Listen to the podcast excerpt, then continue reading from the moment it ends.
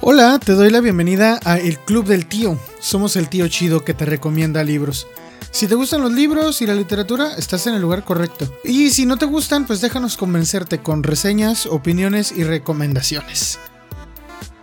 Y ahí estoy dos semanas pensando, pues sí, este, ¿qué gané? ¿No gané? ¿Fue un accidente? ¿Fue una equivocación? ¿O, no, un control? No sé, no sabía qué pensar. Y ya me había hecho hasta la idea que el día la que el día que iban a hacer la, el anuncio, pues iba a haber otro nombre en el cartel. Y yo estaba así como pensando en eso. Pero ya vi mi nombre y dije, fuck, ya, sí fui yo. Pues ya no me, no me contestaron los jurados y aparte pregunté, ¿hay un plan de, cuál es el plan de publicación de la obra? Y eso sí me lo contestaron y me dijeron, no hay plan porque no hay dinero.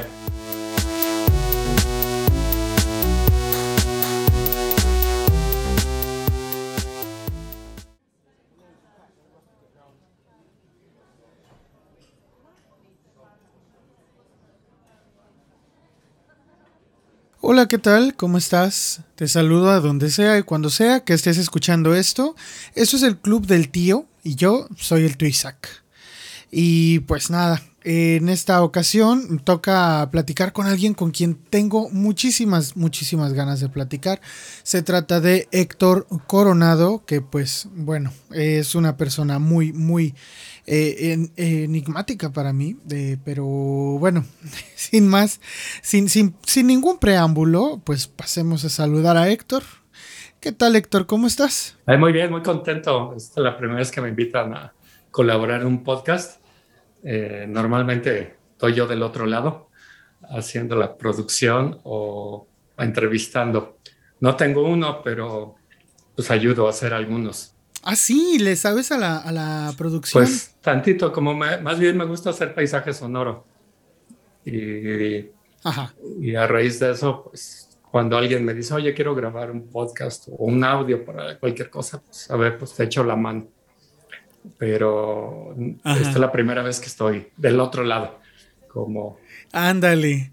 Bueno, espero que cuando que cuando llegues a escuchar el podcast no digas, ah, esto yo lo hubiera arreglado así o ah, esto no yo te lo hubiera preocupes, hay un montón de, cada, cada uno tiene sus propias soluciones y pues cada uno hace lo que puede con el audio que tiene y siempre súper creativo. Estuve oyendo pues, varios de los, tus finales de temporada, tus cosas, tus mejores del año.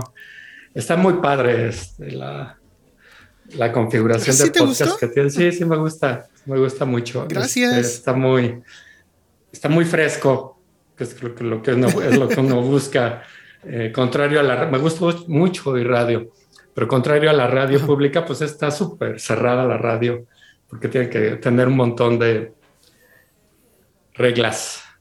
Este, sí, muchísimo. tiene muchas reglas y está, pues eso la vuelve muy constreñida, a pesar de que se me hace un medio genial para informar y divulgar. Pero es que es para mí el audio. Pues para mí el audio es magnífico porque soy una persona que suele realizar actividades mecánicamente, o sea, estás haciendo cosas todo el día, pero puedes estar teniendo información todavía, o sea, no es tiempo perdido, sino doblemente invertido. Entonces, Exacto. La radio nos hace ese favor. Sí. Eh, pues, Héctor, Quiero, quiero decirte una cosa, eh, eres, una, eres una persona un poco enigmática para mí. La primera vez que yo supe de ti, pues fue por eh, el motivo por el que te dije, ¿no? De, por, el, por el Premio Nacional de Cuento Fantástico y Ciencia Ficción.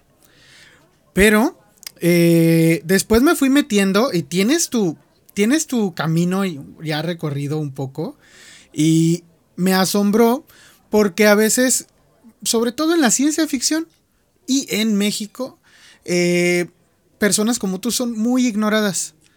Eh, entonces no llegan a, oídos de un público más amplio y al final de cuentas pues ignoramos siquiera que, que, hay gente que escribe ciencia ficción en México. Y es un tema con el que yo estoy muy, muy entrado ahorita. Eh, y pues nada, encontré un par de cosas sobre ti, quisiera que me las confirmaras. Viene. Sí, sí, probablemente si son puros rumores de internet sean ciertos. Sí, ese, es el asunto. No, ¿sabías que tienes, sabías que tienes un perfil en, en una página, algo así como de, de chilangos, no sé qué? Eh, que dice de tu Twitter qué, qué, cosas pueden gustarle al público y qué cosas pueden disgustarle al público de tu cuenta de Twitter. Ah, no, no sabía que tenía eso. Este, lo, tienes, control zape, está, ahí. Bueno, es que eh, tengo una historia de red social ya más o menos antigua, antigua en términos de Internet que cada año, cada, año en Internet se parece era geológica. Y en el 2005 abrí un blog que se llamaba oh. Libre Pensar en Blogspot, pero ya no existe. Eh, me hace en el 2020, antes de la pandemia, me dio una crisis de autoaborrecimiento y borré todas mis registros digitales, toda mi personalidad digital, mi cuenta de Twitter que yo tenía pues, bastante, mi blog, este, mi Facebook. Y pues estuve dos, estuve dos años ahí, pues alejado de redes más que lurqueando, o sea, pero ya no, ya no metía contenido. Hasta hace poco. En Britney Pelona, tú, ya. Sí, este, tenía tenía un montón, pues eh, a, lo, largo de esos 10 años, pues colaboré con otros blogueros, ahí saqué mi primer cuento en una antología con más blogueros que se llamó la antología Diarios del Fin del Mundo, eh, con una editorial eh, de Monterrey que se llama Cala Editorial. Había, pues había varios blogueros ahí contribuyendo en ese blog este, y bueno, más banda que ya no se dedicó tanto a la escritura, pero que también fue en aquellos momentos, pues, blogstar. Pues sí, es que en realidad estás hablando de hace un par de, un par de segmentos eh, geológicos en el internet, en el que, en el que definitivamente no, no muchos de los que, de los que estamos ahora, eh, pues sí, viviendo en esta, en esta interfaz eh, que Facebook trata de hacer propia, eh, no, no, todos sabemos de, eso. Entonces sí, sí tienes tu buen recorrido, ¿eh? ¿Sabes? Una, de las cosas que encontré en internet sobre ti son las siguientes y quisiera que eh, confirmaras o desmintieras alguna de ellas, cada una de ellas, mejor dicho. Primero, en internet encontré que eres exalumno de la Escuela de, de Escritores Ricardo Garibay. Sí, eso ya es más reciente. Entré en el 2016 y salí en el 2018. Es, una, es un diplomado que parece maestría porque dura dos años. Bueno, yo pensaría que los diplomados son como de unos, ¿qué? ¿Seis meses máximo? Seis meses, así es la mayoría, pero no, este dura dos añitos. Bueno, entonces ese dato me dice que los demás datos que tengo son aún más recientes. En 2017 publicaste un libro llamado El frasco de uñas por el Fondo Editorial del Estado de Morelos. Sí, eh, fue una convocatoria para alumnos y exalumnos de dicha escuela eh, esa escuela es auspiciada por la Secretaría de Cultura y Turismo del Estado de Morelos y su fondo editorial a veces saca convocatorias. En este caso me tocó participar en una de alumnos y exalumnos de, esta escuela, de la Escuela de Escritores Ricardo Garibay. Mandé un libro de cuentos, casi se titula El frasco de uñas. Todos son ciencia ficción o weird fiction. Y junto con otros dos autores, pues quedé seleccionado para publicar obra. Y bueno, pues ahí salió. Necesito que me digas dónde puedo conseguirlos porque, eh, bueno, por motivos que ahora explicaré a los sobrinos. Yo a mis escuchas siempre les digo sobrinos. Eh, a partir de ahora, si lo aceptas, pues también son tus sobrinos, porque es lo mismo que le digo a todos mis inventados. Pero si lo, si lo aceptas, sobrinos, ahí tienen otro, otro tío escritor y de ciencia ficción. Estás estudiando la licenciatura eh, creativa en el Centro Morelense de Artes. Sí, es este, licenciatura en escritura creativa. Ah, em, somos, bueno, soy parte de la segunda generación. Ahorita estás platicando con la mitad de esa segunda generación.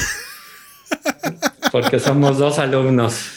Eh, Son dos nada más. Somos dos. Mi compañera de generación eh, también es escritora, ella es poeta. Y lo genial de ella es que hace poesía de ciencia ficción. Yo estoy clavadísimo con, bueno, supongo que es ella. ¿Jimena? Jimena Jurado. Sí. Sí, que acaba de sacar un libro que se llama Fungifuturismo. Sí, es genial, genial. Eh, a ella yo, fíjate, yo a ella la con, bueno, la conocí como puede uno conocer a la gente en internet por su canal de YouTube que se llama The PoemTube. Ajá. Y, y sí, la sigo desde hace mucho y siempre me ha parecido eh, pues no sé, enigmática la forma en la que siempre ha hilado la poesía con la ciencia ficción. Eh, y, para mí la poesía es un territorio casi inexplorado, pero la ciencia ficción no tanto y me ha servido como de entrada su canal para, para explorar un poco más la poesía que la ciencia ficción, pero pues es una persona que sigo. Qué interesante que entonces ustedes dos son los únicos. Solo los dos somos pues, la segunda generación de esta carrera. La primera ya se graduó con cinco o seis alumnos, no recuerdo bien. Ahorita somos nosotros dos y la que la generación que viene pues solo tiene una sobreviviente, pero le está ah, echando muchas ganas. Y eh, bueno, la, la licenciatura ya no se llama así, ya ha cambiado de plan de estudios. Ahora el Centro Morelense de las Artes ofrece una licenciatura en creación y estudios literarios. Y bueno, le echó más ganas a la promoción. Y pues esa tiene más alumnos, pero pues apenas van dos generaciones eh, que ah, pues están, ahí se están formando. Yo, por ejemplo, yo estudié una ingeniería, eh, yo estudié ingeniería química. Yo veía a la gente que estudiaba, no sé, eh, ciencias sociales en su mayoría, pero de estas cosas como administración o esas cosas que había, no sé, 200 graduados en una foto de graduación y luego veías las fotos de ingeniería y eran 20, 30 de toda la generación. Y creo que ustedes van a, van a sentir eso como en su foto de graduados. Todas las demás, este, así como que 50, 60 personas y ustedes dos solitos en su foto de graduados. Va, va, va a ser chido, va a ser chido. Sí, va a ser chido. Ya queremos que se acabe. De hecho, estamos en nuestro último semestre. Ya es el último el que estamos cursando ahorita y esperamos que ya para junio podamos sacar esa foto. Excelente. De, verdad deseo que lo hagan ambos. Ahora, ah, otra cosa que encontré por allí en internet sobre ti es que en 2021 parece que te fue muy bien porque ganaste el Premio Nacional al Estudiante Universitario de la Universidad Veracruzana. ¿Es cierto? Sí. Sí, y con un cuento de ciencia ficción este, lo que me encanta. Eh, ese, ese está interesante, no el cuento, sino el fenómeno de haber ganado, porque pues en, el, en esa convocatoria la temática es libre. Eh, el, el, Premio Nacional del Estudiante Universitario de la, de la UB, de la Universidad Veracruzana, pues tiene tres categorías, una de poesía, una de relato y otra de ensayo. Yo participé en la de relato y pues mandé pues un cuento de ciencia ficción que, que había pasado por em, haber salido del propio frasco de, una minificción del frasco de uñas que consta de varios textos cortos. Lo hice guion en una de mis clases y pues gracias a hacerlo guion le salió un arco, un personaje de, una, de un texto original de una cuartilla y media, pues salió un guion de 15 cuartillas. Después, pues quedó padre el guion, pero dije, no, esto nunca lo van a producir. Entonces hay que volverlo a hacer cuento. Lo volví a adaptar a una narrativa este, pues de cuento. Y lo talleré con Gerardo Porcayo, que es el es muy conocido en el medio ciencioficcionero de México por ser el pionero del cyberpunk. En México acá en México. ¿Cyberpunk mexicano? ¿En serio? Cyberpunk mexicano. Sí, sí, sí. Y pues vive, él es de Jojutla, eh, vive aquí ahorita actualmente en Cuernavaca y lo tenemos de profesor afortunadamente. Y pues tuve chance de tallerear este primer cuento que, que mandé a esta convocatoria de la Universidad Veracruzana. Ajá. Y pues quedó en primer lugar. El cuento se llama Porno Barroco y bueno, todavía no lo publico en algún otro lado.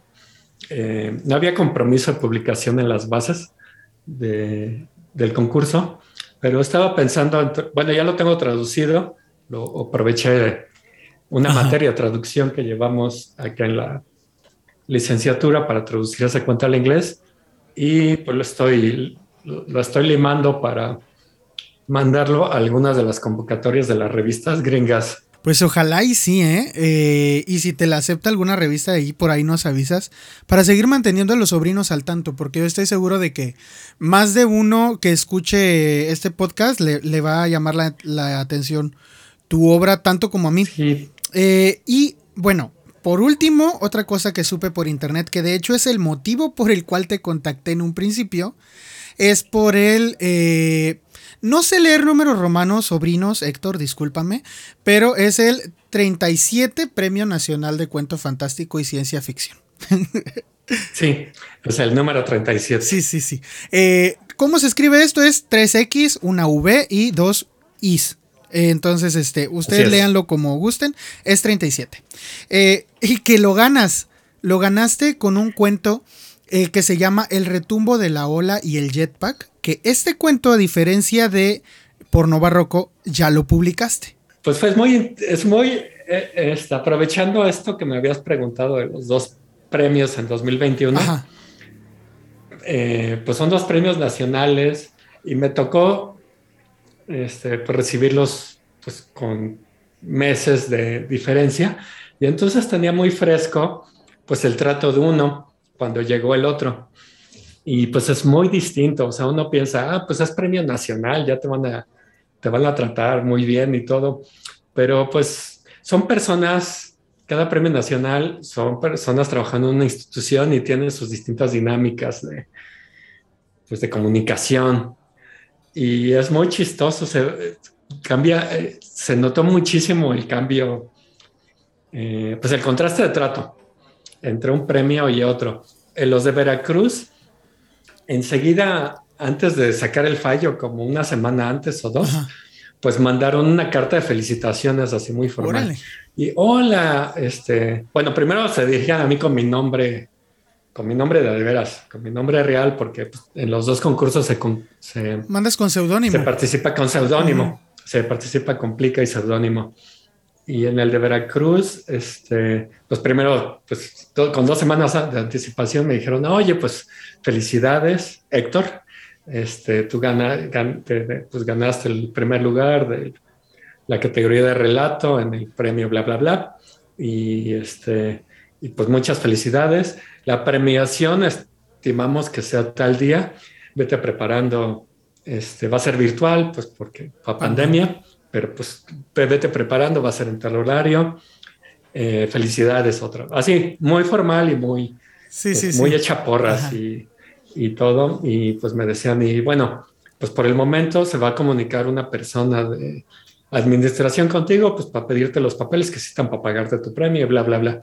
Pero ese primer eh, correo, pues era muy claro y muy cálido. Entonces sí sentía que te acompañaba ay, me van a, o sea, me van a acompañar, eh, hay alguien aquí acompañándome en el proceso de premiación. Sí. Los de Puebla, dos semanas antes, pues primero mandaron, hoy, este, hola, pero no, no yo, sino mi seudónimo, que fue el nombre, de, siempre son nombres de estrellas. Ahora fue Prima Giadum, creo que utilicé. Hola, Prima Giadum. Este, y no había ningún felicidades ni nada. Era un como reclamo más bien, un reclamo amable. Este, hola, prima Giadum.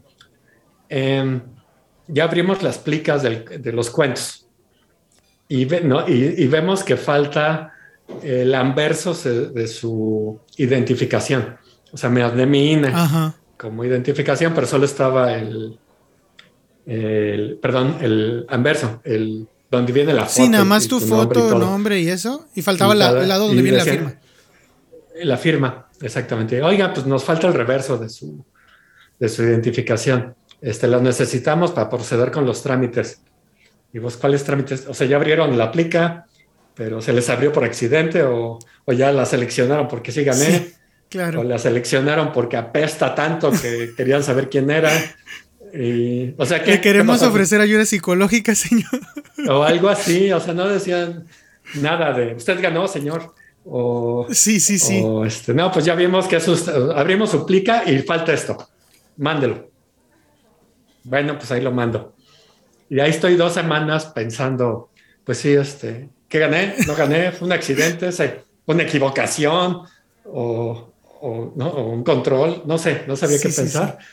Y ya me había hecho hasta la idea que el día, la, que, el día que iban a hacer la, el anuncio, pues iba a haber otro nombre en el cartel. Ya estaba así como pensando en eso. Pero ya vi mi nombre y dije, fuck, ya, sí fui yo.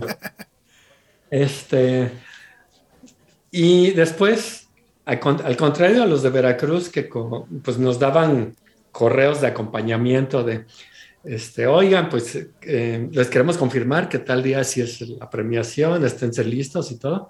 Pues aquí no nos decían mucho hasta que de pronto nos dicen, eh, bueno, yo pregunté, oigan, pues según las bases tal día va a ser la premiación, va a ser ese el día. Ajá. Y pues pasó, pasó un fin de semana y algunas me, me contestan, no, no va a ser ese día. Nosotros nos ponemos, no, no les avisamos. Ah, bueno.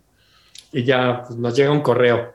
Eh, el premio Puebla, bueno, es, eh, eh, bueno, en la Secretaría de Puebla tiene varios premios que, que convoca y que con lo que emite resultados más o menos la misma fecha. Está el de ciencia ficción, está el de Edmundo Valadez y otro, uno de poesía que es Germán Arzubide, creo.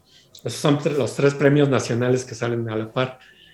Y pues nos estaban mandando correos a los tres ganadores diciendo, y bueno, y a las menciones honoríficas, diciendo, pues ya, te damos la fecha de, de, premiación, va a ser tal día eh, acá en la ciudad de Puebla, confirman si pueden.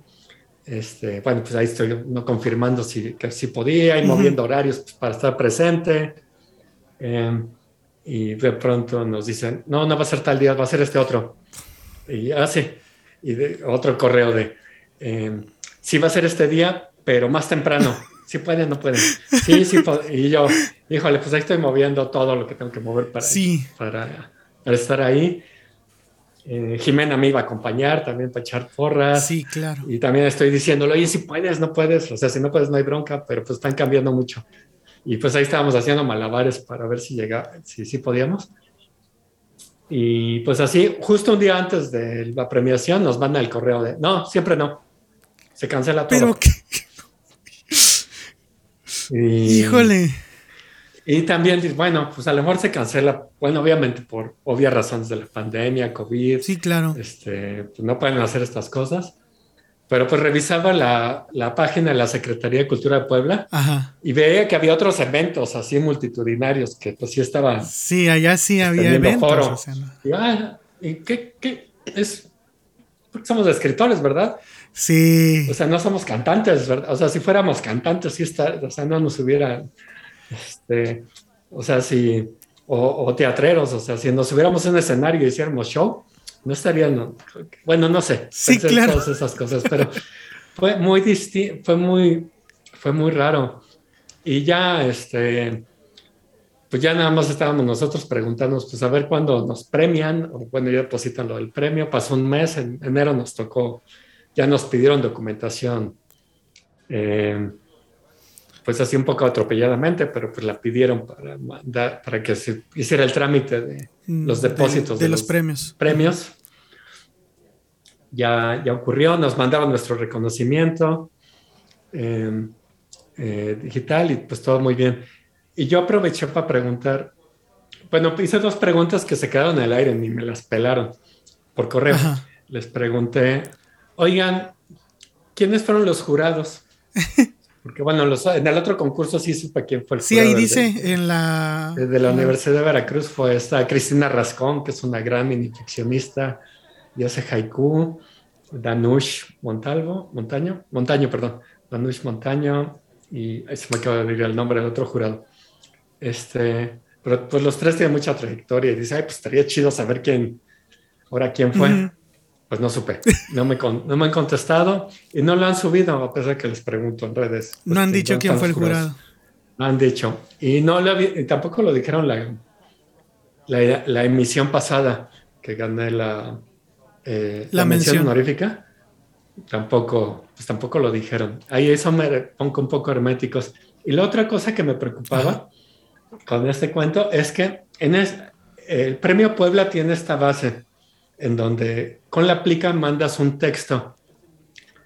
Eh, normalmente se manda el texto diciendo, sí, sí, soy yo, yo declaro que soy el autor de esta obra y pues si hay cualquier problema, pues yo soy el responsable. Claro. Este, y, no, y no la... Sí, que dices, juro, juro, solemnemente que yo escribí y que es mío y que nadie lo ha publicado en ningún lado. Exactamente, sin edito, bla, bla, bla. Este texto es virgen. Ándale. Uno está diciendo eso. Normalmente se mandan eso en las bases. Lo que me, lo que me llamó la atención en esta última emisión del concurso es que pedían ese texto y además que uno cediera derechos exclusivos a la Secretaría de Cultura de Puebla para la publicación del... del ¿En serio? Pues del cuento, del, del texto. No vi las bases de los otros dos premios nacionales, pero sí en este de ciencia ficción decía eso. Ajá. Y dije, bueno, cuando mandé mi plica, pues dije, sí, les cedo todos los derechos que ustedes quieran, pero nunca dije exclusivos. Ah, ok. Jamás usé la palabra exclusivo en ningún lado. Sí, claro. Y, y bueno, ese era así como que mi, mi margen de maniobra de, de, bueno, pues ustedes pueden hacer el texto con, con el texto con lo, que quieran, pero yo también. Y después de la premiación, pues ya no me, no me contestaron los jurados y aparte pregunté, ¿hay un plan de, cuál es el plan de publicación de la obra? Y eso sí me lo contestaron. ¿Qué te dijeron? me dijeron, no hay plan porque no hay dinero. Ah. Así a grandes rasgos. No, hay, no tenemos un plan de publicación porque no tenemos presupuesto. Y de pronto, bueno, eso sí me dio coraje, así como, a ver, por un lado tienen esta base en lo que piden exclusividad de derechos y usted y no tienen plan de publicación, pues cómo que está esto, o sea, como, eh, está como los que comen y no dejan comer. Sí, claro. O sea, ni comen, perdón, los que ni, comen, ni, dejan, comer. o sea, ¿qué, qué absurdo es este ya cuando me cayó ese 20 dije, no, no, no, me vale si me descalifican o si me piden el dinero de vuelta, que aparte ya me gasté. este, voy a hacer lo siguiente. Hice una edición, eh, bueno, del, este cuento que has leído, que está publicado, eh, no es exactamente el que mandé, eh, el que ellos leyeron en Puebla. Hice pequeñas ediciones pero no, no cambian la historia nada, nada más acentué algunos párrafos para darle más punch al son, a los sonidos, hacerlo más sinestésico. Ok. nada más tiene esos punch y no creció muchísimo. Quizás pero no es lo mismo que mandaste. Definitivamente. No es exactamente el mismo. Nada más creció media cuartilla y tiene más punch en lo sinestésico. Pero la historia es la misma. Se desarrolla igual, termina igual. Los personajes hacen lo mismo. Y pues así literalmente me puse a, bomba, a hacer un mail bombing. Pues escogí seis, escogí seis revistas, pero no de ciencia ficción, de corte, pues más general, de interés general. Sí, sí, sí. Y pues se lo mandé a este país, que fue la que, la que terminó publicándolo. Lo mandé a más lados, como la revista de la universidad. Em, ¿Y qué otra? Ah, ay, se me fue. Mm, al suplemento del Universal Confabulario. Ah, ok. Que yo creo que se perdió ahí en todos los mails que han de manejar. Seguramente. Que tampoco me han pelado. Sí, sí. Y pues quien respondió más positivamente y más pronto, pues fue este país. Dije, ah, también a Tierra Adentro. Pero creo que también se les ha de haber perdido entre todos los mails que tienen. Y pues a lo mejor tampoco ayuda mucho mi edad pues no estoy dentro del rango de sus autores, que son 35 años o menos. Uy, ya te, ya te echaste de cabeza. Ya me eché de cabeza, amigos. Ya va a cumplir medio siglo. Dios mío. Pero, este, pues a lo mejor pues, por eso no me pelaron tierra adentro. Sabes que acabo de leer sobre un escritor que no lo pelaban por, bueno, esa es su, esa es su historia, eso es lo que él cuenta. Es un escritor de impedimenta que dice que él no lo pelaban en ningún lado hasta que empezó a mandar con un nombre de mujer sus escritos. Ah, sí, lo he leído. Este, se volvió no me acuerdo del autor. Se llama. Pero se volvió. Sergi algo, creo. No me acuerdo bien. Creo que sí. Que yo tengo ganas de entrevistarlo, pero no he leído su libro, entonces antes de leer a alguien, pues no le hablo. Este, sí, porque me da, no sé. Eh, pues salvo contigo, por ejemplo, pero contigo primero te pedí por favor que me dijeras dónde leerte. Pero, pero sí, a, este escritor así, pues a lo mejor sí te creo que haya este, estos prejuicios. Pues hay un montón de prejuicios y aparte, bueno, yo creo que él se metió también en estos rollos. Bueno, yo, todo el mundo lo conocimos porque también estaba ocurriendo este fenómeno y esta controversia de Carmen Mola. Uy, sí, sí, sí, sí. Este, sí, de... Pues Estos este eran tres varones y... Eran tres vatos escribiendo como morra. ¿Sí? Que, pues, que ya había, tenía un montón de obra publicada y que en este premio... Millón y cacho de euros. O sea, fue el, fue el premio más... Es el de más lana que tiene. Sí, sí, sí.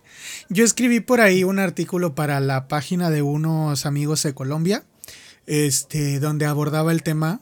Y la neta es que a veces se le revuelve uno un poco el estómago de saber que la industria tiene tantos prejuicios, eh, pero, pero pues no son prejuicios como ideológicos, son más prejuicios monetarios porque están buscando qué es lo que venden más.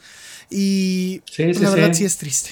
Pues sí, este hay mucho. Eh, Tierra de Antor tiene pues todos estos premios de literatura joven, 35 menos. En su revista pues publica, le dan preferencia también a esos rangos de edades, aunque pues están abiertos a todos, dicen. Sí, sí, sí. Pero pues no me pelaron. este, y pues regresando a la publicación de mi cuento, pues este país fue la más receptiva y la más rápida y dije, pues ahí va. Y pues fue cortesía. Incluso en el trato me dijeron, no, pues no tenemos presupuesto. ¿Estás dispuesto? Ya rimó. No hay presupuesto, ¿estás dispuesto? Y dije, bueno, sí, ahorita lo que me interesa más es que circule la obra, porque si me espero a que Puebla haga algo, pues no va a pasar nada. No va a pasar. El, conozco al premio, al, ganador del premio del 2020, ¿Ah, que también se quedó aquí en Cuernavaca. Sí, se llama Efraín Blanco, el ganador del, del premio de, pues, de esta misma cuento de ciencia ficción de Puebla del 2020, en el que quedé el mención honorífica, él ganó en primer lugar. Y también le, pues así es pregunta común, oye, ¿cuándo sale tu, tu cuento? No, pues estoy viendo qué onda con los de Puebla. Y bueno, pues sí, él es más como de irse por los pues, trámites. lo que Jovita pues, tuvo que hacer. Trámites institucionales, legales.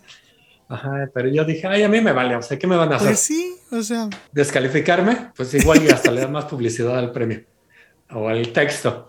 Y pues lo pues ya lo mandé hace una semana, bueno, el martes de la semana pasada se publicó. Y pues ahí luego platicaré con la editora de este país o con los que llevan las redes, pues para ver qué tanta recepción ha tenido. Pero yo mientras me divierto mucho en mis propias redes, pues sacando algún, eh, algún fragmento del texto, eh, utilizando algo de lo que sé de eh, texto cinético para pues darle, hacer un videíto y pues hacer pues mi propia promoción en mis redes.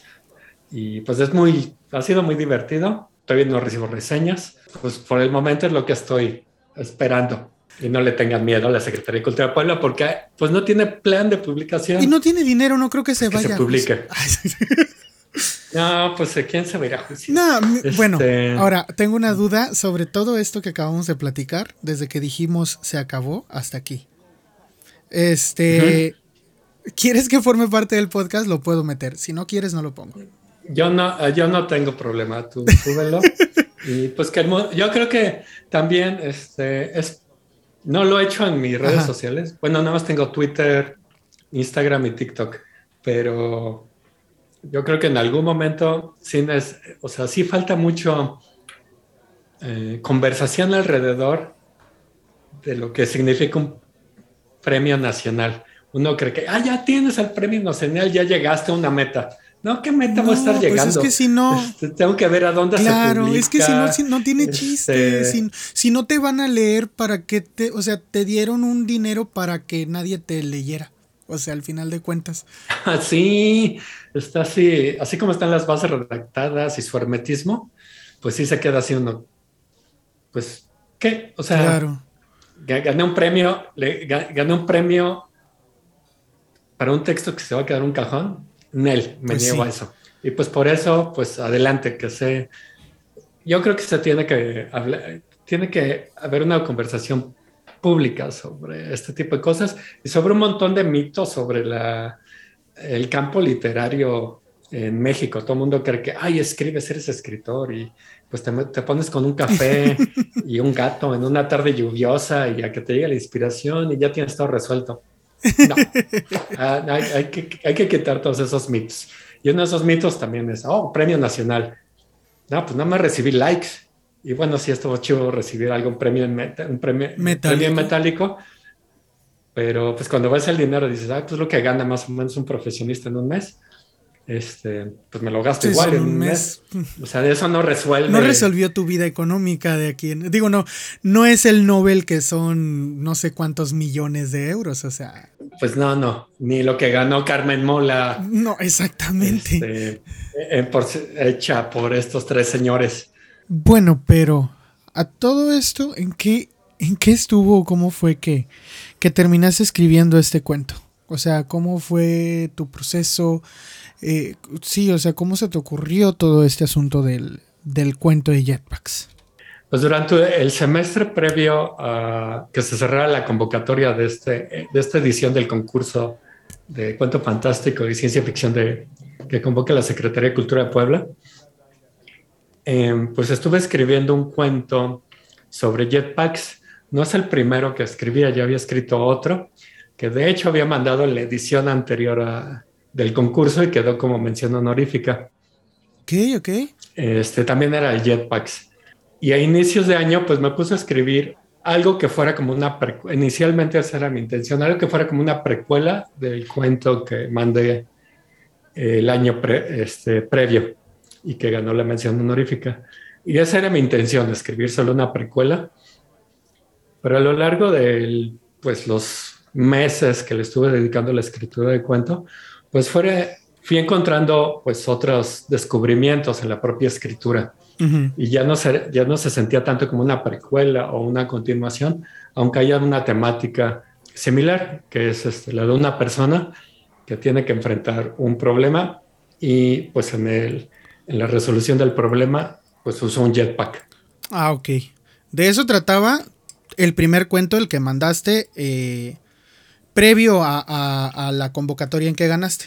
No, de hecho, el, el, que más, esa fue la, mi primera intención de escritura de este que ganó este año. Ah, ok, ok. El, eh, del año pasado, bueno, antepasado, el del 2020, era de una chica poeta que es castigada por una entidad muy distópica y muy fascista, muy tipo RAE, que se mete en la forma en la que usas el, el lenguaje.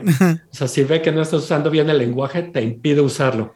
Rayos. La chica poeta pues se enfrenta a ese problema cuando va a presentar su primer libro de poesía, su primer poemario. Oh, rayos. Y eh, justo el, el su poemario trata sobre una mujer que vuela en jetpack, que es la mamá de esta chica poeta. Ah, ok, ok. Y bueno, pues ya se resuelve el cuento de una forma. Y cuando empecé a escribir en 2021 el cuento que pues, resultó ya ganador en la edición 37 de este concurso, pues inicialmente quería escribir la historia de la mamá de esta chica, pero pues a lo largo de la escritura me di cuenta de que eh, pues estaba, ya, estaba encontrando otros ejes y ya no fue una precuela del cuento anterior. ¿Pero dirías que está en el mismo universo? Sí, yo creo que sí, sí está en el mismo universo. exploraría este, entonces ah. aspectos interesantes, porque a mí la verdad, este cuento que pues, pues sí resultó ganador y ya, ya pudiste publicar, el de El retumbo de la ola, eh, para mí es un poco complicado aprenderme el nombre completo del cuento, pero es El retumbo de la ola y el jetpack. Que después, Así es. cuando llega el momento, bueno, eso sí, y creo que todo libro o cuento, cuando llega el momento en el que entiendes el significado del, del título, o sea, si algo te explota dentro de la cabeza. Eh, y sí, Sobrinos tiene, o sea, y, hasta eso, lo dejas para el final, como un muy, muy hermoso cierre, eh, el significado de, de este título, ¿no? El retumbo de la ola y el, y el jetpack. Ah, para mí, el, universo que planteaste es, ah, pues, al estilo de, de Bradbury, ¿no? Eh, poniéndote como si las cosas continúan como están ahorita, vamos a terminar así tal cual. Es decir, no te agarraste muchas licencias como esto va a pasar en miles de años, o desde mi perspectiva, no creo que esto pase en miles de años. Creo que estamos eh, quizá a, menos de 100 años de una situación similar. Eh, no sé tú cómo lo imaginaste en tiempo. Pues em, está interesante, está súper interesante esta pregunta porque cuando muchos me platican eh, sobre todo en talleres, cuando yo, bueno, ahorita no estoy yendo mucho a talleres, pero cuando iba a talleres y llevaba algún texto de ciencia ficción, la primera exégesis, exégesis interpretación que me hacían los compañeros era eh, si estaba haciendo algún tipo de futurología. O sea, qué tan, qué tan en el futuro estaba y qué tan plausible era eso en un futuro. Y y, pero yo no sentía que estuviera haciendo tanta futurología. Más bien me planteaba una situación del presente y me preguntaba, si existiera esa tecnología ahorita, ahorita, ¿cómo estaríamos? Claro. Este, esa es más bien mi, pues como mi, una de mis, no sé, pues búsquedas estéticas. O sea, si hay una tecnología, como en este caso la del jetpack, en estos días, Ajá cómo nos estaría afectando en este momento. Y pues de ahí salen pues así como estas, estos lugares un poco kafkianos y absurdos que pues ya existen en la realidad, que son las secretarías de movilidad, em, que, eh, que, para obtener tu licencia pues tienes que ir allá a formarte unas horas. Tienes para, para, para ir a sacar una licencia a, a una secretaría de movilidad o, o el equivalente en, en donde quiera que nos estén escuchando, obviamente vas a tener que quedarte quieto un muy buen rato. Y eso es. Exacto. O sea, es, absurdo. sí, totalmente. Eh, sí. Y, vas a hacer esto. Sí, dime.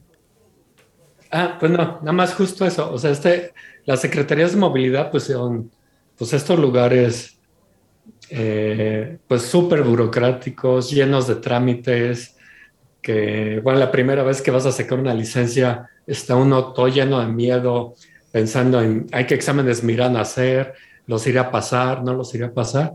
Y justo todas esas preocupaciones, pues las, me, sirvieron para ir hilando el cuento.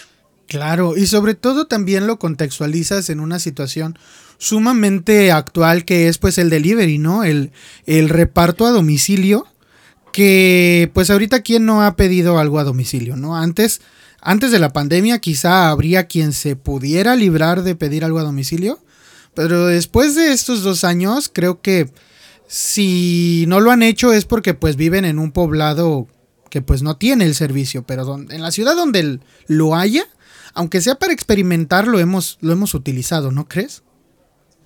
Así es, así es, justo la figura del repartidor, pues fue la que me ayudó muchísimo para pues ir construyendo a este personaje principal que pues se dedica a eso, a repartir, a hacer, hacer repartos por, por jetpack, mientras se está enfrentando a una transición tecnológica, que es la de los drones. O sea, la gente que reparte en jetpack pues está siendo reemplazada por drones. Sí. Sí, y, y, y que esto es una realidad, otra vez, en algunos países, eh, pues no como el, de nosotros que estamos pues subdesarrollados o, o tercermundistas, pero en países de primer mundo sí hay entregas por dron. O sea, Amazon Exacto. Amazon tiene sus entregas por dron. Eh, y puedes pedir una cerveza a lo mejor y te llega tu cervecita nada más así solita por tu ventana o por tu puerta te llega. Entonces, eh, de nuevo, es, es un cuento que, como bien dices, y lo, lo hiciste muy bien, en, utilizaste pues un aspecto que estamos, que, en el que estamos viviendo, pero pues sí con una tecnología quizá más avanzada. Eh, porque pues sí, también las descripciones que haces de los drones, por ejemplo, pues son suficientemente grandes como para chocar con alguien y, y que vuelen pedazos, no solo de dron. Exacto. no solo de dron, sino de jetpackero. Sí. Sí, y fue, justo también esa como... Em, pues, lucha por el espacio aéreo em, o esa, sí, esa cuestión por ver quién utiliza qué espacio en, las, en el aire, pues también me llevó a pensar pues en el otro eje del cuento, que es este, las crisis migratorias, em, que pues a cada rato las vemos en noticias. Y justo, estaba, justo me ayudó a pensar también en, en la configuración del universo. ¿Qué tal si todos vivimos en ciudades donde podemos usar jetpacks o donde nos pueden llevar las cosas en drones, pero no podemos salir de la ciudad? Claro. Porque ya existen prohibiciones de viaje, tal como pues ocurre en varias zonas limítrofes, en varias fronteras, en donde pues hay crisis migratoria. Y la crisis migratoria, bueno, se vuelve crisis humana. Y bueno, esa fue también pues, otro de los ejes que me sirvió para escribir el cuento. Sí, que nuevamente México, pues de esta crisis migratoria de la que quizá, eh, no sé, yo veía yo veía países como, pues no sé, países de la Unión Europea recibiendo demasiados migrantes de, Medio Oriente. Y yo decía, qué caos ha de ser. Ojalá acá nunca ocurra. Y pum, que México ahorita es el centro de la migración. Y, no fluye hacia Estados Unidos tanto como, como uno esperaría. Y se hacen pues tumultos, eh, comunidades de gente de migrantes que pues ya se quedaron aquí, ¿no? Por las, por las prohibiciones que tienen, pues ya se quedaron en México. Algunos hasta empezaron a, tener sus familias. Y la, Exacto. y sí, y, la reminiscencia de estas personas que viajaban eh, se vuelve una añoranza para el personaje principal, ¿no? Es decir, ella, como en esta transición que tú dices, entre una tecnología nueva y una y una más antigua, también ella vivió pues dos tipos de sociedades, una sociedad en movimiento y otra sedentaria como la mayoría de ese, de ese momento. ¿Qué, ¿Qué situación actual crees que, o en qué situación actual te basaste para, pues no tanto inventarte, porque pues de nuevo si hay quien, pero ¿qué pensabas cuando describías a una persona sedentaria de, tu cuento? Cuando justo ese fue el último eje que me que, con el que terminé pues ya de darle forma al cuento. Originalmente, como pues, te contaba, mi personaje, el personaje principal iba a ser la mamá del cuento que había enviado al concurso el año previo. Entonces, más bien era, iba a ser un, una búsqueda de una madre, eh, de una mujer buscando a su hija. Y esa era así como que su motivación pero no me estaba saliendo para nada. y no, no, o sea, no me estaba saliendo, me estaba atorando muchísimo. Em, cabe mencionar que esas decisiones de escritura las estaba teniendo dos semanas antes del, cierre de, de, la convocatoria. Y seguía yo así, chale, pues que, o sea, no me está saliendo, estoy llegando a puro lugar común. Este, a ver, me tengo que dar un respiro, pero no me puedo dar un respiro de muchos días porque ya va a cerrar la convocatoria. Sí, claro. Y estaba pues, digamos, ahí en un como callejón sin salida. Hasta que me acuerdo que la clave me la dio eh, una TikTokera. Estaba ahí pues navegando en TikTok. Y de pronto vi a una TikTokera que se dedica mucho, no me acuerdo el nombre, pero se dedica mucho a dar este, consejos sobre estilo de vida de nómadas digitales. Ah, ok. Eh, que pues son personas que, que no, pues así no, no, ah, o sea, sí tienen dinero, pero no lo utilizan para sentar cabeza como nos enseñaron eh, quizás unas generaciones previas, sino que, que, hay que comprar una casa, un coche y pues hay que vivir en una ciudad, pagar el predial y bla, bla, bla.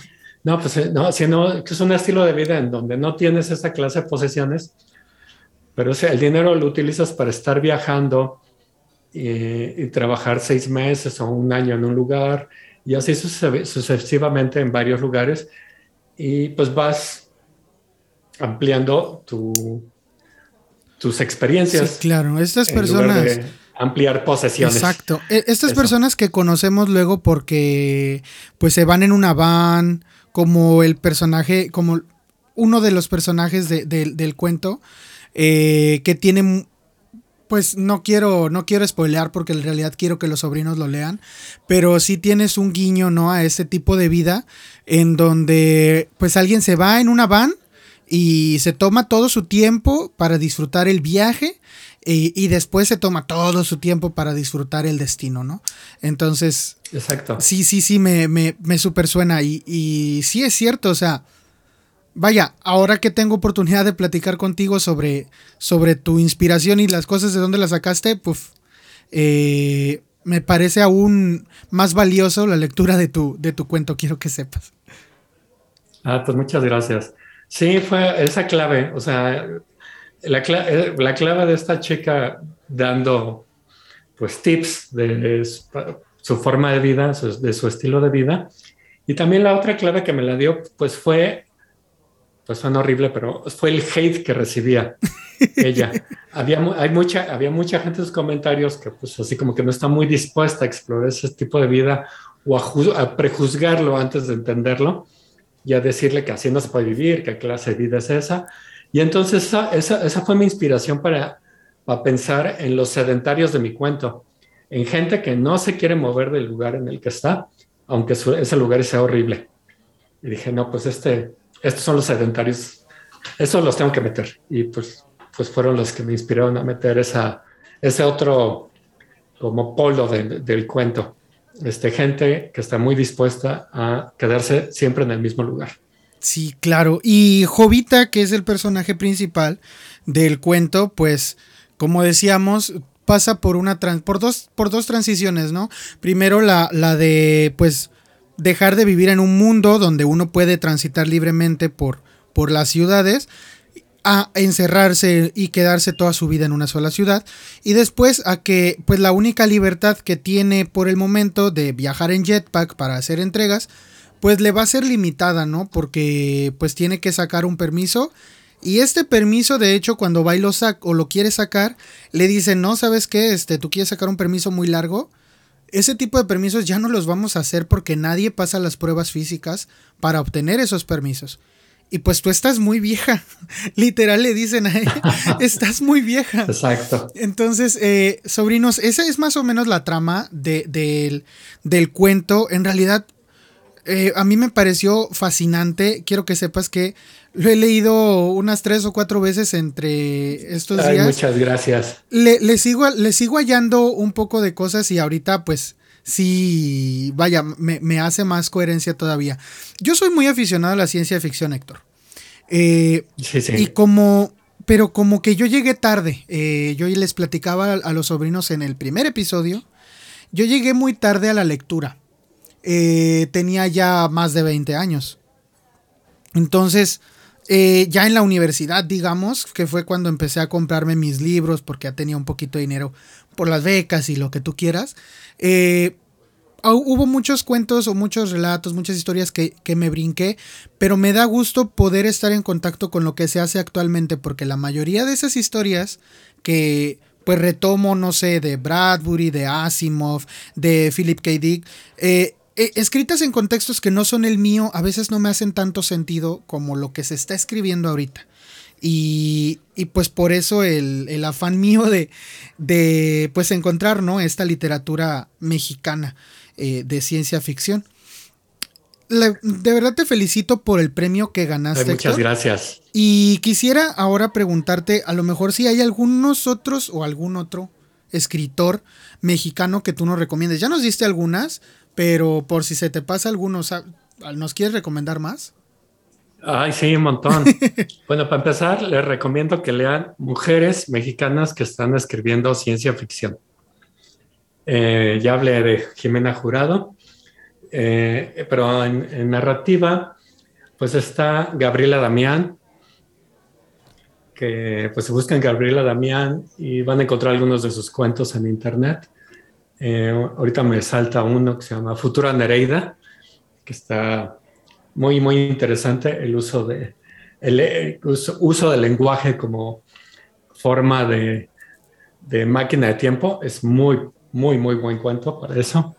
Em, otra autora se llama Cecilia Udave. Ajá. Eh, acaba de sacar un libro de cuentos también, se me acaba de ir ahorita el título. y pues la, la, conozco más por las antologías en las que ha participado. Está Livia Brenda, que también escribe ciencia ficción. y ahorita se dedica más a editar esa ciencia, ciencia ficción. Tiene este proyecto que se llama Odo Ediciones. Les recomiendo mucho que busquen las redes de Odo Ediciones. Odo como... Está. Odeo. Odeo Ediciones. Este, búsquenla. Tiene un esquema de suscripción y a los suscriptores pues les llegan los libros que, están, que está ahorita haciendo Odo Ediciones y además se vuelven parte de una comunidad en donde pues van a estar muy cerca de los procesos creativos que tienen los autores de Odo Ediciones. Y eso pues es invaluable. Les, se lo les recomiendo mucho que se vuelvan personas suscriptoras de Odo Ediciones. este, y que pues lean a sus autores. Y bueno, también está esta chica, Andrea Chapela, creo que tiene un libro, bueno, también eh, la he leído en algunas antologías, hay varios de sus cuentos ahí circulando por internet, y tiene un libro por Almadía que se llama Ansibles y otros artefactos para viajar en el tiempo, algo así. Me acuerdo de la palabra Ansibles porque pues es un neologismo que, que utiliza Úrsula K. y pues está en el paratexto del título, pues está Andrea le rinde homenaje. Y también tiene varios cuentos interesantes ahí. No, pues bastantes recomendaciones. Sabes, yo como que no he leído mucho mujeres de ciencia ficción. Creo que es un género en el que las mujeres que han entrado han hecho, pues han hecho algo extraordinario. Con Úrsula, la verdad es que es, es una genio y no sé por qué pasó tanto tiempo sin que su nombre, no sé, como que hubo un periodo, obviamente cuando salió su literatura, pues llamó la atención y todo, pero como que hubo un periodo hace unos, no sé, unos 10 años que no se escuchaba, no sé, yo no escuchaba nada de ella. Y hace un par de años apenas, como que le empezaron a dar mucho impulso, por lo menos en español. Y Minotauro empezó a sacar sus libros y, todo. Y ya, y, la verdad es que gracias a eso pude empezar a leerla. Y uff, tiene una, una, visión totalmente distinta a la que haya yo leído en... Creo que se debe definitivamente a este sesgo de el varón y, su visión del mundo y la, y la mujer, ¿no? Y, su visión del, mundo propio. Entonces, personalmente creo que eso también es lo que nos, lo que me impulsaría a leer escritoras, porque, pues la visión no es la misma, sobrinos. Y, si solamente estamos compartiendo la visión de, de pues la visión masculina, sí, o la del hombre, pues como que pues nos quedamos con un sesgo de, esa visión. Hagan de cuenta que se taparon un ojo nada más. Y, abrieron, y, nada más abren el, otro, ¿no?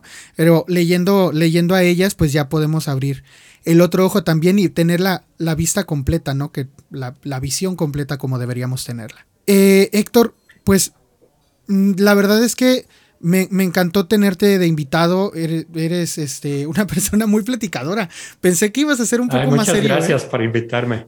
Este, no, pues yo creo que todos los autores cuando se ponen a platicar de su obra nos volvemos parlanchines.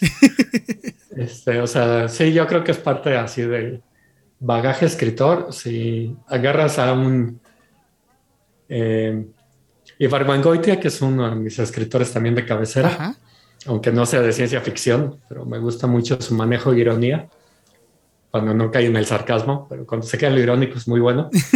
eh, él pues así solía decir que escribía, o sea, pues él, escribía para no, para no tener que comunicarse más que por escrito con los demás seres humanos, pero después se dio cuenta que pues en realidad este, los escritores, pues este, nos encanta, nos encanta, nos encanta platicar de nuestra obra y vamos a donde nos invitan a llenar los minutos con un montón de enunciaciones sobre nuestra propia obra. Pero bueno, tú no pecas tanto de, de, este egocentrismo porque en realidad nos has hablado de tanto de tu obra como de muchísimos de tus compañeros. Entonces, eh, creo que te puedes sentir un poco libre de, de ese remordimiento quizás, si, si ah, es que lo causa. pues sí, sí, pues hay de todo. Pero bueno, está muy chido también aprovechar estos espacios pues, para pues, divulgar este, obra que, que a lo mejor no está tanto en las mesas de novedades, pero que precisamente es valiosa por no estar ahí. Sí, claro. De, de, hecho, en el Club del Tío, muchas de nuestros. De nuestras recomendaciones son eso, no, son, no vienen de las mesas de novedades. Porque pues en realidad de eso ya se está hablando mucho, ¿no? Eh, ya está muy... ya está por todos lados.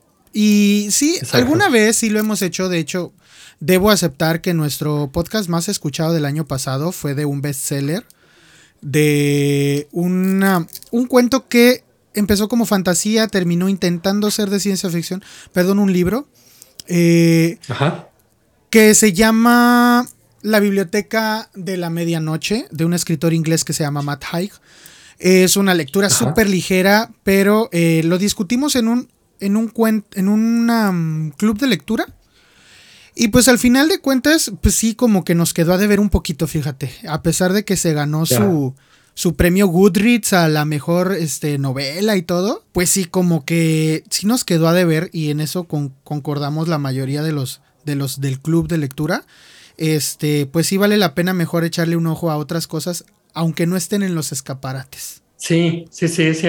Em, eh, me acuerdo que pues está esta noción que decía Ángel Rama en su Ciudad Letrada, pues hay un montón de lecturas en las periferias de esta ciudad que pues pueden ser descubrimientos súper valiosos al lado de lo que está en el centro de la ciudad. Claro. Y pues, pues hay, que, hay que rascarle y hay que buscarle. Y yo creo que la ciencia ficción justo es un terreno donde muy periférico y muy rico en hallazgos. Sí, la verdad que sí. Sobre todo, bueno, creo que ya creo que ya hice un par este con las recomendaciones que nos has dado ahorita. Héctor, para terminar, bueno, antes de terminar, mejor dicho, eh, quisiera hacerte un par de preguntas, te había comentado al respecto. Eh, la primera es si recuerdas cuál fue el primer libro que leíste. Sí, mi primer libro completo, porque antes me compraban puros eh, como resúmenes ilustrados. Se llamaban clásicos juveniles o infantiles ilustrados. Y bueno, no los considero libros porque pues, eran un resumencito. Sí, claro. Eh, pero el primer libro, libro, libro, así que dices, oh, esto está esto está es novela hecha y derecha de, de pasta a pasta, fue Tom Sawyer. Órale. Tom Sawyer, esa fue la primera que me eché. Justo voy a, justo voy abriendo Tom Sawyer de una colección que me estaba comprando así por fascículos. Y en sus primeras páginas me pareció súper gracioso. O sea. Es graciosísimo, es, es, divertidísimo. Sí, sí, me, ha parecido. Bueno, de hecho, en Estados Unidos hay un premio que es este. El premio Mark, Mark Twain. Para. Pues se lo dan, se lo dan a gente que hace pues comedia, ¿no? Según tengo entendido, a lo mejor me estoy equivocando, sobrinos. Pero se dé ese premio porque se lo dieron a un comediante que yo sigo que se llama David, Dave Chappelle. Entonces, este. Sí, o sea, me parece súper gracioso. ¿Y aún, y lo has revisitado o te quedaste con tu lectura de niño? No, sí lo, he, lo he visitado. ya, ya, no me lo he, ya no me lo he leído completo, pero sí lo leo, pues yo son unas dos veces al año, así algún pasaje que me encanta. Hay varios pasajes que me encantan, obviamente la, la forma en la que Tom, em, pues literalmente engaña a todos sus eh, amigos del pueblo para que le pinten la cerca. Sí. Em, la, en la parte en donde se pierde con Becky Thatcher en las cuevas. Em, cuando se escapa y todo, lo creen muerto a él, a Huckleberry Finn y a otro chico, y pues pasan ahí unos días en un islote del Mississippi. Todas esas partes sí me las sé. Y bueno, ya más grande leí Huckleberry Finn, pero sí se me hace que no le hubiera entendido mucho a Huckleberry Finn si antes no leo tantas veces a Tom Sawyer. Sí, claro, y quiero que sepas que se nota el buen humor. Eh, esta clase de no tanto que sea, no tanto que te dediques a hacer reír en todo tu texto, pero si tienes estos toques, ¿no?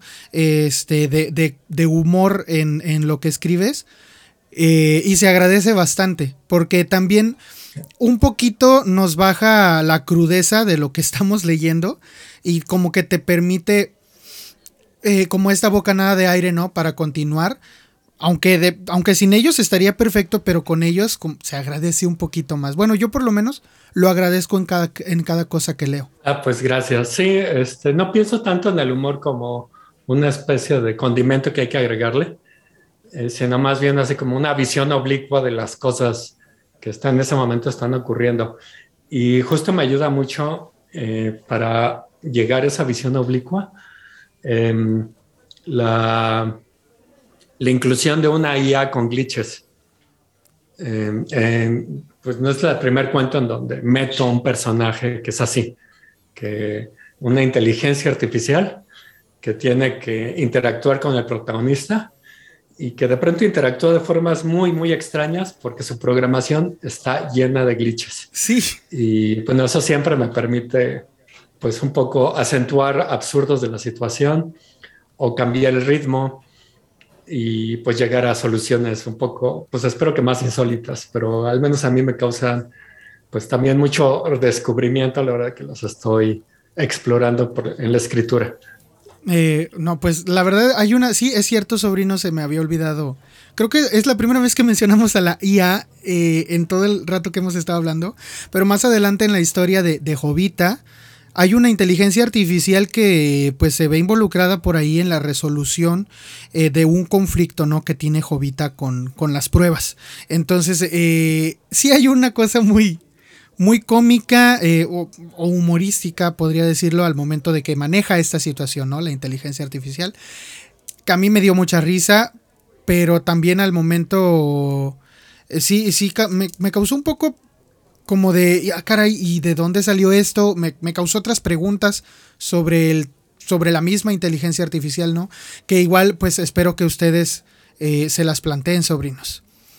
Otra, la otra pregunta que bueno, otra pregunta que te quería hacer era, bueno, aunque ya nos dijiste varias personas, varias personas que escriben y todo eso, pero un libro, un libro, nada más uno, que tú creas que todos deberíamos leer. Un libro que todos deberían leer. más que libro es un cuento. Ajá. Un cuento también de otra mujer que escribe ciencia ficción. Ella es gringa, se utiliza el nombre de pluma Kish, K-I-J, Johnson. Ah, ok. Este, Johnson. Creo que el K es de Catherine, pero bueno, le tocó, yo creo que una generación en no tenía que competir con muchos hombres escribiendo ciencia ficción y pues se generó este nombre un poco más neutro para entrarle a la competencia. Y tiene un cuento maravilloso que son 26 monos además del abismo. Alguien en internet que lleva un blog que se llama Las Flores de Algernon, me parece. Em, lo tradujo muy bien al español. Hizo una muy buena traducción al español y ahí lo pueden encontrar. Justo lo estoy, lo estoy viendo y está. Sí, sí, ya, ya lo encontré. Voy a poner los links bueno, te lo, me los confirmas tú, pero estoy viendo el, cuento justo ahorita. Eh, Cuentos para el Germán. Se llama el blog. Y es 26 monos, además del abismo. Y pues ahí está completo. muy bien traducido. Keith Johnson, sí. De Johnson. Léanse ese. Ok, yo me lo voy a leer. Eh, se los recomiendo también, sobrinos, ya saben. Y la última pregunta, aunque a veces, no sé, siento que a un par de escritores que les he hecho esta pregunta, este pues han tenido respuestas diferentes uno del otro. Eh, a uno incluso le, no sé, siento que causó un cierto picor. Pero, ¿qué opinas de la piratería digital de libros? Genial, debería hacerse más. Este, no, opino que no se está haciendo lo suficientemente. Eso es lo que opino. Este, debería hacerse más. Eh, en uno de los podcasts que oí, eh, pues me tocó ir a una autora que estaba diciendo, pues justo eso, que el PDF le causa mucho daño al autor. Y bueno, uno de sus argumentos era, pues que está recibiendo el 10% de regalías eh, del editorial. Sí, claro. Eh, pues con los, con el cambio, con, perdón, con el tráfico de PDFs, pues menos. Pues sí. O sea, ese porcentaje se disminuye. No estoy tan de acuerdo con esa idea. Este, porque, pues también he visto autores que ponen a disposición, ponen a disposición digital su obra en lectura gratis y siguen vendiendo libros. Sí. Porque pues hay un mercado de gente que quiere tener el libro físico pues para rayarlo, para fetichearlo, para que esos son los libros, para... Tú eres de esas personas, tú eres de esas personas que, que los, ¿cómo les dicen? los intervienen. Ah, sí, me encanta intervenir libros. A mí me gusta mucho. Cuando el libro es bueno, este, está lleno de rayones. si el libro no me provoca nada, pues está virgen como cuando... Como cuando lo, le quitas el plástico. editorial. Sí. Exactamente. Fíjate que yo no sé. Si el libro es bueno, sí lo rayo mucho. Me gusta mucho usar los márgenes, pues para poner mis propias notas. Y al final, en las guardas de los libros, aprecio mucho las guardas de los libros, porque me sirven de mi propio índice eh, de ideas. Y pues no es tanto para llevar una investigación, sino pues para hacer una tu escritura del propio libro. Esa es mi intervención. Pero he visto libros intervenidos todavía más creativamente y pues creo que me falta hacer eso. Debería dibujar en libros. Este, normal, a veces pongo también, de pronto ya por libros quedan llenos de post-its, unos para marcar las partes interesantes y otros pues para agregar cosas que pues que me hubiera gustado que el autor hubiera hubiera dicho. ampliado o cosas con las que no estoy de acuerdo, o cosas con las que sí estoy de acuerdísimo, y, pero yo pues, busco otra forma de enunciarlo. Me pasa mucho con los libros de poesía, que este, aprovechando eh, pues las cesuras y las pausas versales de, los, de muchos de los poemas, pues media página casi se queda vacía en la, mayor, parte, en la mayor parte de los poemarios. Y pues ahí aprovecho para meter mi cuchara. este, eh, cuando estaba aprendiendo, bueno, sigo aprendiendo, no es que ya sepa, pero cuando estaba acercándome a la poesía a través de la métrica, pues ahí de pronto estaba yo anotando, ¿no? Pues es un decasílabos, decasílabo se eh, termina en agudas, se suma una sílaba, termina en esdrújula, se resta, o añadí, este, ah, no, pues mira, aquí veo un, esta figura retórica, un oxímoron, aquí veo una antítesis, y bueno, ponía ahí mis diagramas y a lo largo de, pues, de avanzar en esas lecturas, pues empezaba a hacer como mapitas mentales de aquí, aquí está esta idea y esto está reflejada en esta otra estrofa. Y de pronto, pues algo así como un, en eso, en, en algunos poemarios, pues algo así como mi propio recorrido de lectura del poema. Y de pronto se fue muy interesante cuando llego, pues meses después al poemario para decir, ay, esta cosa que leí, la entendí al revés. y ahora lo estoy entendiendo al revés. Y pues se vuelve interesante también tener ese registro de lectura porque pues sirve para darse cuenta de que uno no ve las cosas con los mismos ojos en las, en las sucesivas relecturas. Sí, definitivamente no, porque bueno, uno no es el mismo. Es que, es que ahí es donde te das cuenta que ya no eres el mismo.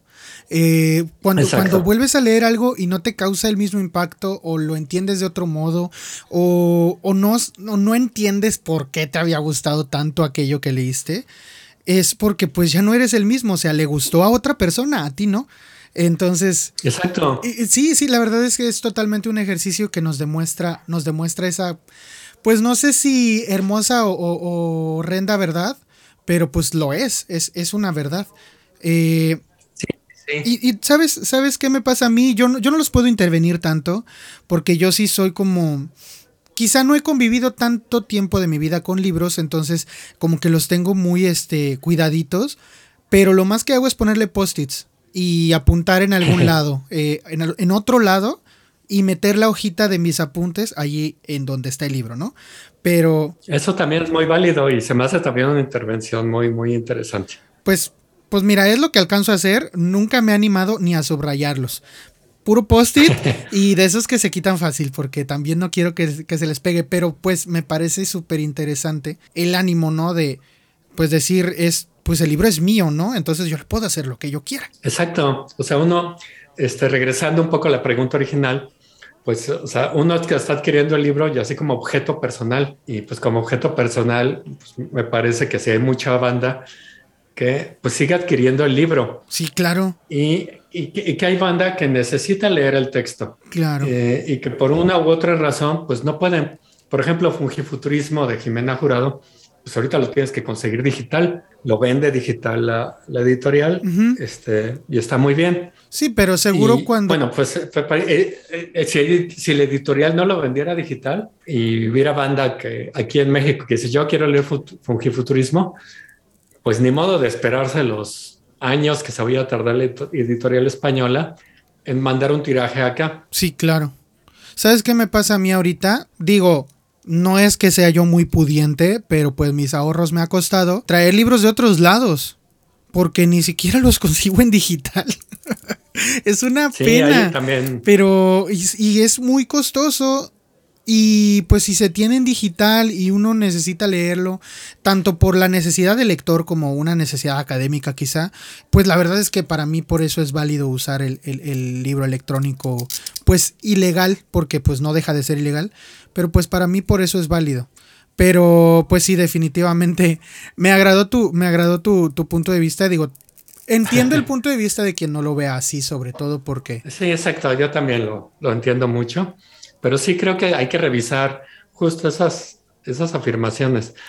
Pues hay otra alternativa, o sea, si, si el 10% de un contrato se nos hace que es poco y que puede disminuir por pues, el tráfico de PDFs de la obra. ¿Qué tal si nos planteamos también otra clase de contratos, unos más equitativos?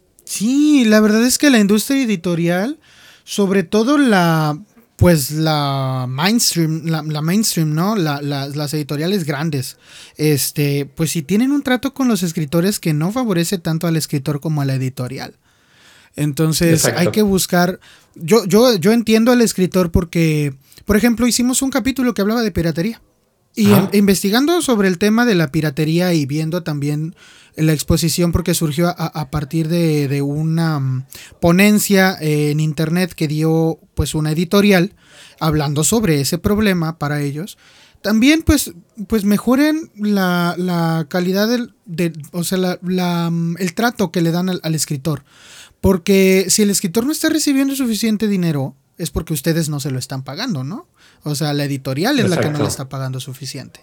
Y si ellos son su corazón, si ellos son su, motor, los escritores, pues cuídenlos más. Los fans, yo estoy seguro que los fans de alguien, este, porque a mí me ha pasado, si hay un libro que yo leí, quizá porque no podía conseguirlo de otro modo y lo leí ilegal, pues voy y lo compro y así yo sé que apoyo a mi escritor, ¿no? Pero si yo sé que ese apoyo ya no ya no le llega tanto a mi escritor o si yo sé que lo tratan mal o si yo sé que ya le rescindieron el contrato o etcétera, pues obviamente que al fan pues ya no le va a llamar tanto la atención comprarlo en físico. Exacto. Creo que también un caso interesante para pues para matizar esta pues estas polaridades al respecto de la piratería o el tráfico de PDFs, de obras, de libros este, literario sobre todo, pues siempre es Hernán Casiari, por ejemplo, en mi caso. Hernán Casiari de la editorial Orsay, pues justo eh, que empezó con este blog de Más Respeto que soy tu madre, cuando era, estaba la crisis económica argentina, y pues que él, teniendo varios contratos con editoriales y columnas con, con lugar en medios tan prestigiosos como El País, pues mandó, mandó a todos literalmente al carajo debido a las condiciones eh, tan desiguales en las que está el, pues el editor, bueno, los editores con los autores, y pues fundó su propia editorial. Y una de las ejes de su editorial es, pues voy a sacar mi producto, pero a los meses de haber sacado mi producto, ahí está el PDF para quien lo quiera leer. Órale pues ahí la lleva. o sea, ha durado años así. ¿Está, ¿está vivo? No, se ha quedado sin comer. Está vivo. No se ha quedado sin comer. Y pues también algo interesante que hace Hernán Casiari es buscar formas adicionales de difusión de su propia escritura. Y lee, lee, sus lee obras en la radio, eh, genera...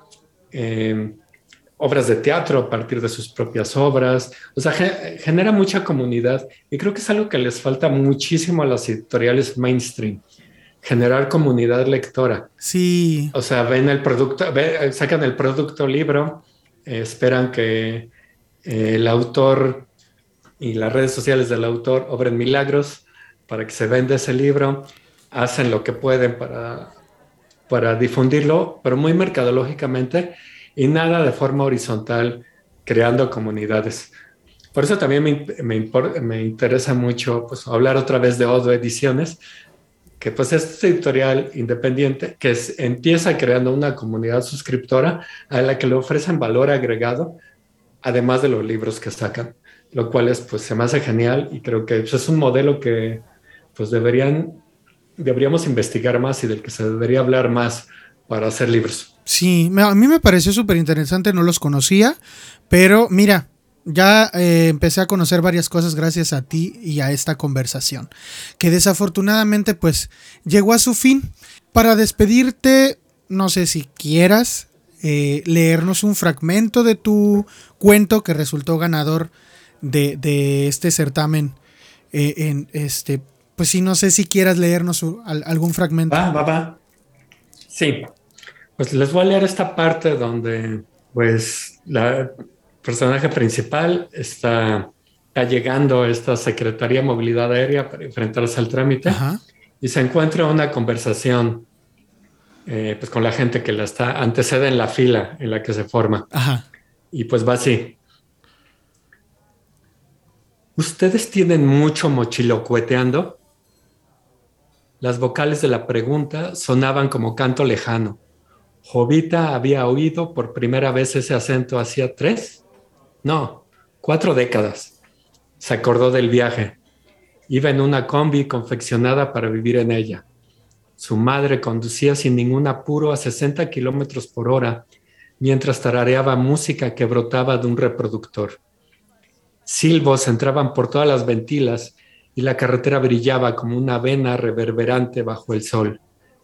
El campo y sus ondulaciones estampaban de ocres y verdes sus ojos que solo habían conocido los grises apretados de la urbe. Era verano y la madre de Jovita la llevaba a conocer el mar. Eso fue antes de la prohibición, cuando aún había autopistas y puentes y la gente podía moverse libremente fuera de las ciudades. El trayecto duró, duró dos días sin prisa. Por las ventanas del vehículo entraba el mundo con tantos colores que en ningún momento había sentido fastidio. Cuando arribaron a la playa, caminaron descalzas y rieron por los granos de arena blanca que cosquillaban sus pies. Contemplaron las nubes anaranjadas que se reflejaban en el suelo mojado. Parecía como si el día atardeciera bajo ellas. Recordó que se agachó para acariciar la espuma de una ola y su madre decía algo, pero ella no le escuchaba. Su atención estaba puesta en las niñas y mujeres que paseaban y que cantaban las vocales, igual que la chica de la fila. ¿Qué había dicho su madre? ¿Ustedes tienen mucho mochilucueteando? Y pues ya, ese es el fragmento que elegí. Sí, es un fragmento del casi del principio de la historia. Sigo intrigado con cuál es el acento que te imaginaste a la hora de eh, describirlo. Mm, yo, yo, ah. yo, te voy a decir cómo lo interpreté yo. Viene. Yo me lo imaginé Yucatán. Oye, pues no estábamos tan lejados, no estábamos tan alejados. Este, no conozco mucha gente de Yucatán, pero bueno, conozco una persona a la que seguía por radio en la Universidad de en la Universidad Autónoma de Yucatán. Y me imaginaba su acento. y sí, pues él es de Yucatán. ¿En serio? Órale. Sí, me imaginaba su acento. Y sí, pues ese era el lugar.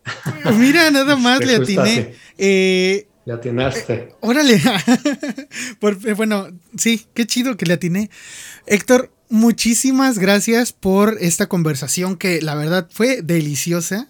espero que no sea la última y cuando tengas algo interesante que platicar con los sobrinos, sabes que este es tu espacio. Ay, muchísimas gracias, tío. Estuvo genial, genial. Eh, me encanta tu espacio, me encanta la forma en la que haces divulgación y pues también fue un gozo para mí compartir este cuento y pues platicar contigo. No, hombre, no. De, nuevo, el, el, gusto de verdad fue mío.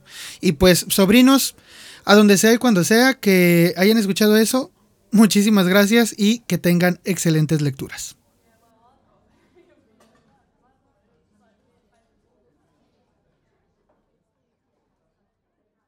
¡Ey! Eh, ya se me andaba olvidando, pero te quería recordar que puedes seguirnos en donde sea que escuches podcast, como el Club del Tío, y en nuestras redes sociales, Facebook, Instagram y las que surjan, como el Club del Tío. Y a Héctor lo pueden seguir en Twitter como Control Sape, Sape con Z. Y e Instagram y TikTok como arroba escritura reverbera. Recuerda que reverbera va con V. y nada, ahí nos pueden seguir. Y pues eso era todo. Chao.